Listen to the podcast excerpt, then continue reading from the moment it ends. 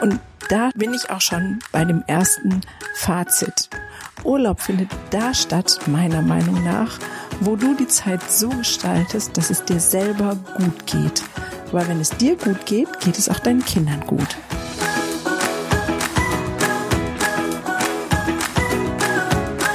Hallo und herzlich willkommen zu meinem Podcast. Mein Name ist Gunda Frei und dies ist der Podcast Entwicklungssprünge für all diejenigen, die mit Kindern und Jugendlichen leben oder arbeiten oder die ihr eigenes inneres Kind nicht vergessen haben und diesem Kind und den eigenen Kindern in Entwicklung und in Entwicklungssprünge verhelfen wollen.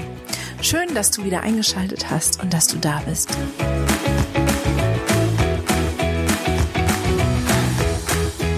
Das heutige Thema geht um die Urlaubsplanung. Wie finde ich das richtige Urlaubsziel? Wie gestalte ich meinen Urlaub mit Kindern so, dass es für alle eine wohltuende, gewinnbringende Zeit ist? Und wie kann ich dafür sorgen, dass ich auch zu dem komme, was ich brauche? Schön, dass du wieder eingeschaltet hast. Urlaubszeit steht bevor. Es dauert gar nicht mehr so lange, ein Monat. Dann kommen die Osterferien. Und die meisten haben vielleicht auch schon Urlaubsplanung gemacht und Urlaub eingereicht und zu wissen, dann und dann haben wir Zeit, wo wir was miteinander machen können. Und dann fängt das Desaster an. Die unterschiedlichen Bedürfnisse unter einen Hut zu kriegen, ist oftmals gar nicht so leicht. Und wonach richtet sich denn überhaupt ein Urlaub? Urlaub vom Arbeitgeber ist gekennzeichnet sozusagen als Erholungszeit. Da soll ich mich frisch machen, halten, damit ich wieder arbeitsfähig bin oder bleibe.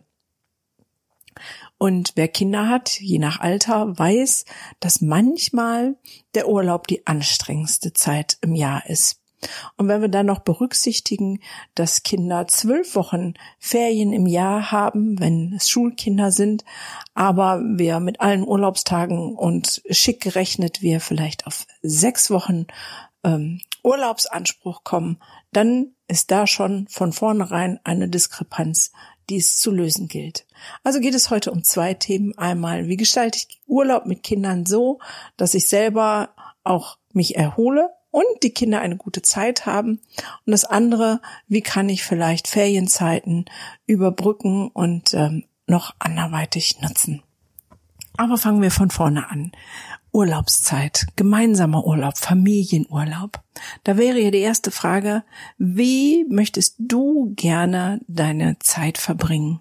Ich habe einmal alles durch. Habe All-Inclusive-Urlaub, Hotelurlaub, Zelturlaub, ähm, Caravanurlaub, Aktivurlaub mit Kanufahren, durch die Gegend wandern. Ähm, okay, das habe ich nicht mit Kindern gemacht. Aber man findet so raus, was mir, was dir gefällt.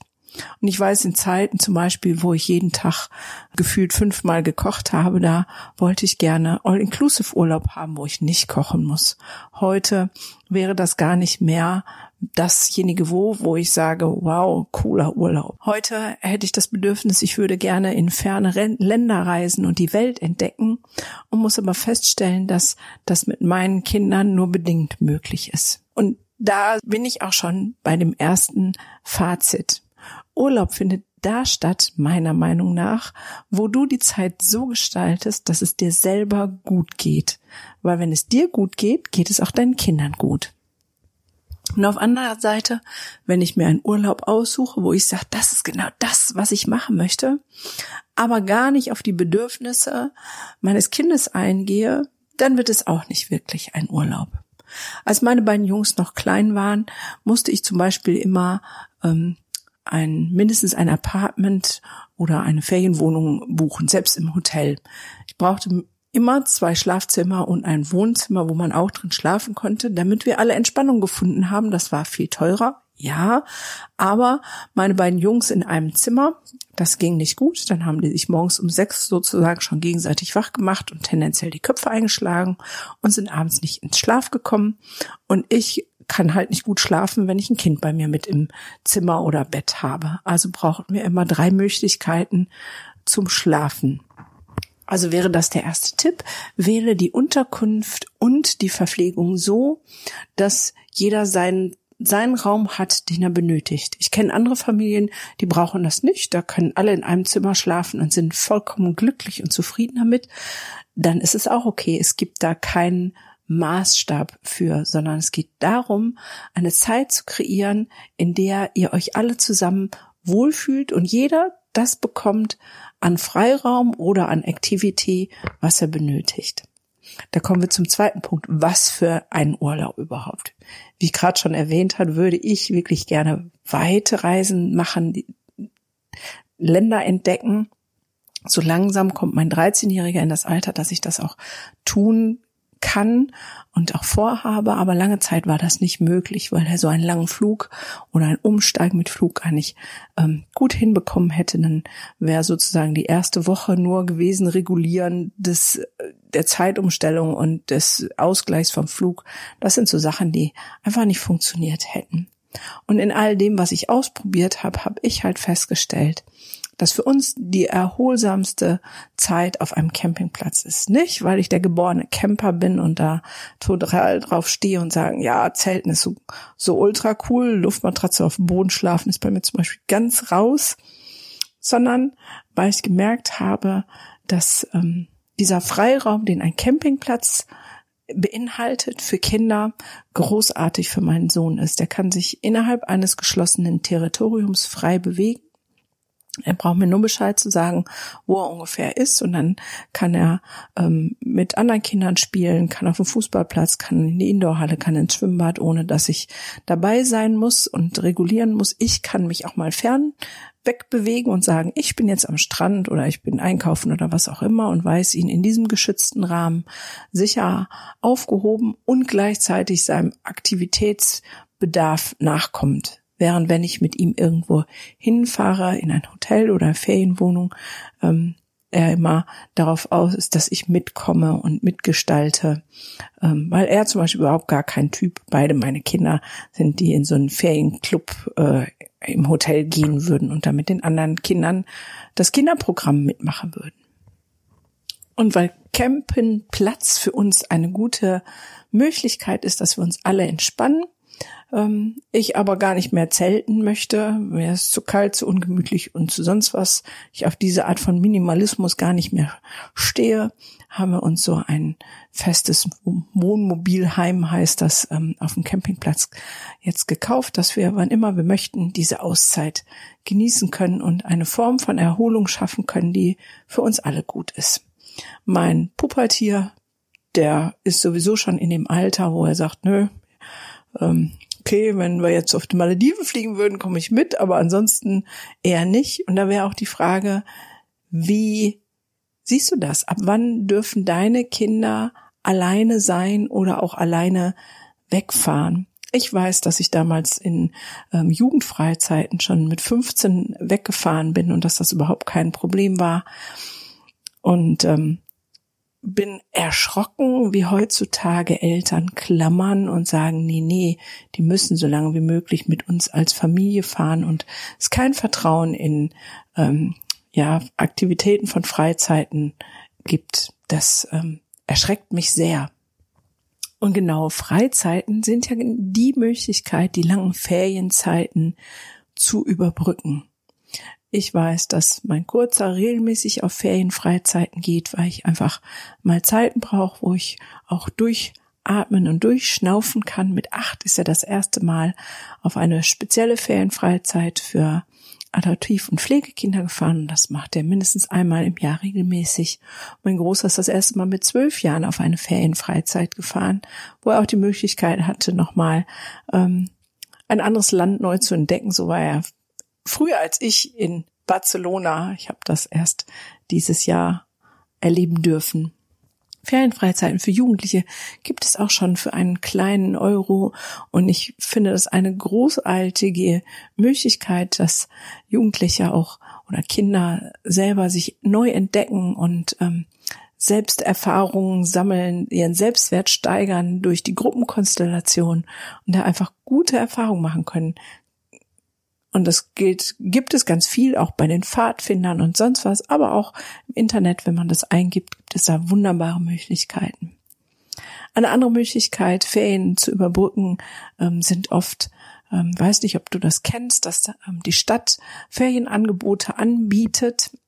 Bei uns ist das so, dass äh, die kirchlichen Institutionen und äh, Vereine äh, Ferienprogramm anbieten. Da können die Kinder sich aussuchen, ob sie sozusagen eine Woche Sport machen oder ähm, besondere Aktivitäten oder ähm, erlebnispädagogische Dinge im Wald. Ähm, da gibt es ganz vielfältiges Angebot und auch für einen ganz kleinen Euro. Mein Sohn ist auch regelmäßig auf so einem Fußballcamp gewesen. Ähm, da gibt's drei oder fünf Tage, wo man dann morgens hinbringt und nachmittags wieder abholt, wo dann einfach Fußball gespielt wird, seine große Leidenschaft. Da kann man kreativ sein und es gibt viele wunderbare Möglichkeiten, wo Kinder und Jugendliche ähm, unter guter Betreuung Ferienzeiten verbringen können. Aber die meisten Eltern sind da auch pfiffig und kennen das ein oder andere schon. Worauf kommt es denn nun wirklich an bei der Urlaubsplanung? Du hörst mal wieder raus, es gibt kein erstens, zweitens, achtens, zehntens, weil jedes Kind, jede Familie ist unterschiedlich. Es geht wie immer darum, Bedürfnisse zu erkennen und wahrzunehmen. Und wenn du die Bedürfnisse deiner Kinder weißt und ein wenig darauf eingehst und die kombinierst mit deinen Wünschen, dann werdet ihr einen coolen Urlaub miteinander verbringen und neue Dinge entdecken. Ich weiß, dass das manchmal wunderbar schwierig ist. Meine Kinder sind auch so unterschiedlich wie Feuer und Wasser und haben ganz andere Interessen. Und als wir zum Beispiel in Paris waren, haben wir gesagt, jeder darf sich eine Sehenswürdigkeit aussuchen, die wir angucken, um es ein bisschen zu fokussieren. Und mein Kurzer sagte dann, er möchte in den Zoo. Da ich gesagt, nee, ist klar. Ich fahre doch nicht nach Paris, um in den Zoo zu gehen. Aber seine große Leidenschaft sind Zoos. Ähm, das haben wir trotzdem nicht gemacht. Dafür sind wir woanders in einen Zoo gegangen. Ja, jede Familie, jedes Kind, jeder Erwachsene ist anders. Es gibt Familien, die ähm, drei Monate, sechs Monate mit kleinen Kindern Weltreisen machen und auf kleinsten Raum zusammenleben. Das wäre zum Beispiel gar nicht meins. Wie sehr kannst du zu dir stehen? Eigentlich sind das genau die zwei Fragen. Kennst du die Bedürfnisse deiner Kinder und weißt, welche Form von Urlaub zu deinem Kind passt? Und was sind deine Bedürfnisse? Und kannst du die sozusagen mit in den Urlaub einbringen in der Art des Urlaubs? Ich weiß zum Beispiel, als ich Kind war, wir haben immer im Wechselurlaub gemacht. Das eine Jahr waren wir am Meer und das zweite Jahr waren wir in den Bergen, um sozusagen beiden Teilen gerecht zu werden oder allen Wünschen, die immer da waren. Und vielleicht könnt ihr ein kleines Komitee machen und Kinder dürfen alters entsprechen und in ihren Rahmen ein bisschen mitentscheiden. Vielleicht nicht das Land, aber vielleicht was der Schwerpunkt sein soll, wie zum Beispiel mindestens ein Zoobesuch oder mindestens eine Shoppingtour oder mindestens eine Fahrradtour oder oder oder. Frag doch mal, was deine Kinder gerne machen würden.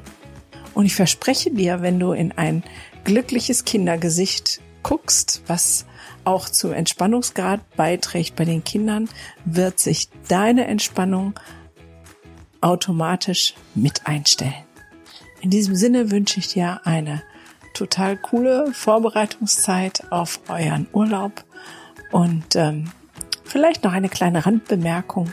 Auch Urlaub ohne Kinder ist dann und wann mal wirklich erholsam und sinnvoll, die Zeiten als Paar oder auch als Mutter oder Vater alleine zu genießen, dann wieder mit voller Kraft und vollem Elan sich ins Familienleben stürzen zu können. In diesem Sinne, bis zur nächsten Woche. Ich danke dir, dass du da bist. Freue mich über Likes und Kommentare und Rezensionen und sage bis zur nächsten Woche.